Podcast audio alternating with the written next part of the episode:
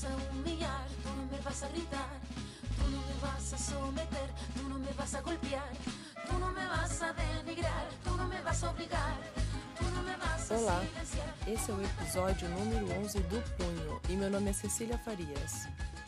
No episódio passado, eu levantei a questão do menosprezo intelectual e disse que ele tem relação com a divisão sexual do trabalho. Eu pensei em falar dessa relação hoje, mas achei que seria podia ser mais estratégico antes discutir a origem dessa divisão sexual do trabalho e de como ela está diretamente ligada à ascensão do capitalismo. Como esse é um tema que eu considero assim mais tenso, eu resolvi separar em tópicos. Então serão cerca de três episódios para abordar isso. Hoje, a primeira parte, vou começar do começo, das condições iniciais para a implementação do capitalismo. Bora lá?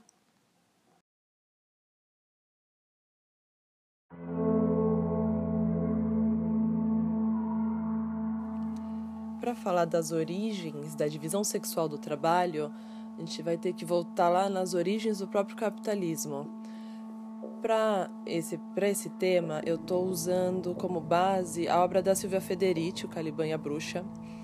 É, acredito que muitas pessoas aqui já tenham tido contato com esse livro.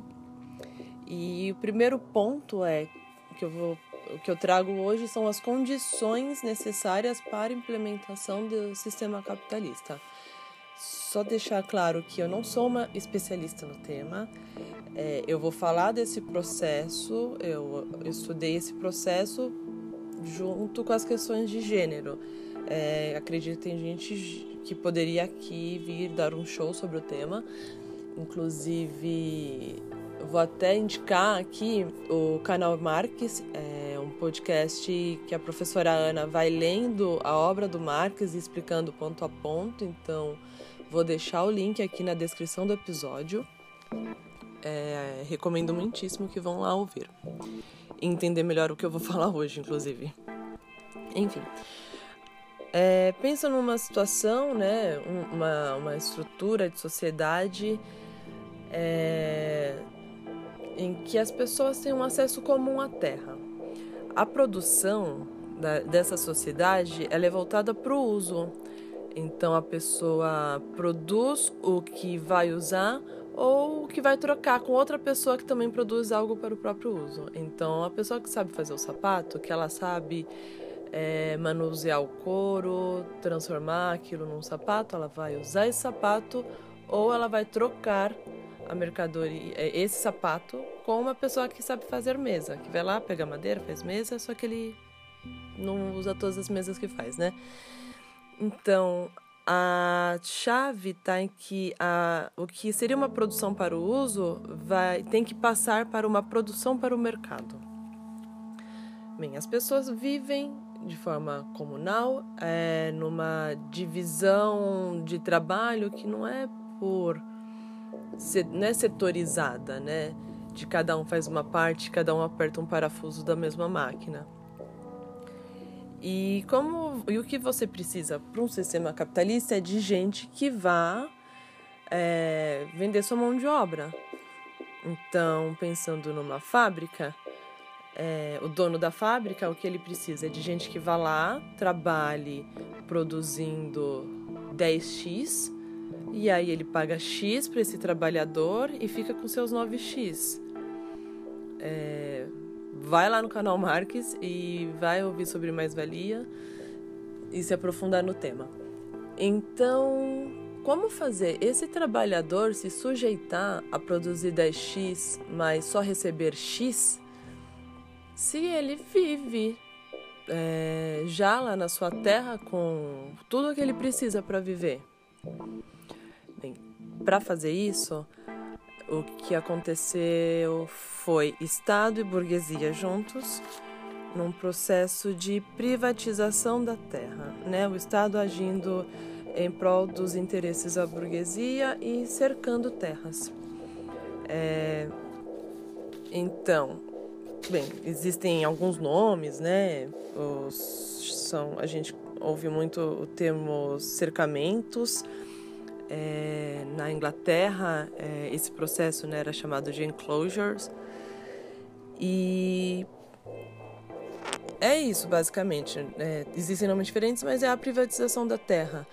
Então você tira o acesso da população à sua subsistência. E aí a única forma que eles vão encontrar para viver, eles são expulsos da terra, e a forma que eles encontram para sobreviver é indo vender a sua mão de obra.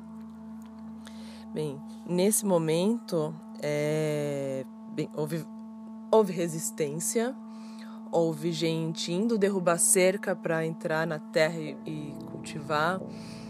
É, bem, nada que a gente não veja ainda hoje com o movimento do Sem Terra, né? E houve uma série de migrações também, né? De gente que perdia sua terra num lugar e ia migrar em busca de outros lugares é, para conseguir retomar sua vida dessa forma sem ter que ir lá vender sua mão de obra. Esses processos migratórios, no entanto, eles eram muito mais complicados para as mulheres. É, bem, esse é um período em que aumenta muito a, a misoginia, é, com questões ligadas à, à reforma protestante naquele momento também. E também tem as questões da, da migração das mulheres, elas, né, numa estrada, elas eram muito mais vulneráveis à violência masculina, fora quando elas tinham crianças pequenas, né, ou estavam grávidas, dificultava bastante. É, mas eu não vou me estender nisso, eu vou falar mais da condição feminina no próximo episódio, ok?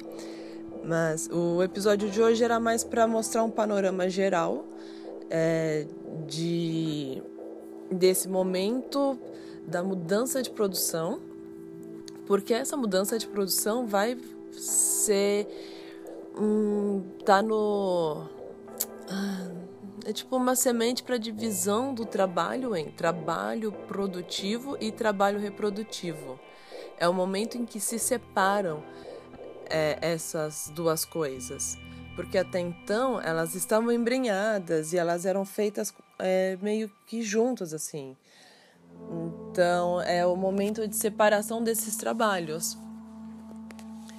Então segura aí. É, no próximo episódio é, a gente retoma já com esse já com esse tema na cabeça e vai falar sobre como foi isso para as mulheres esse processo é inclusive relacionado com o processo de caça às bruxas, mas vou parar por aqui antes que eu dê muito spoiler.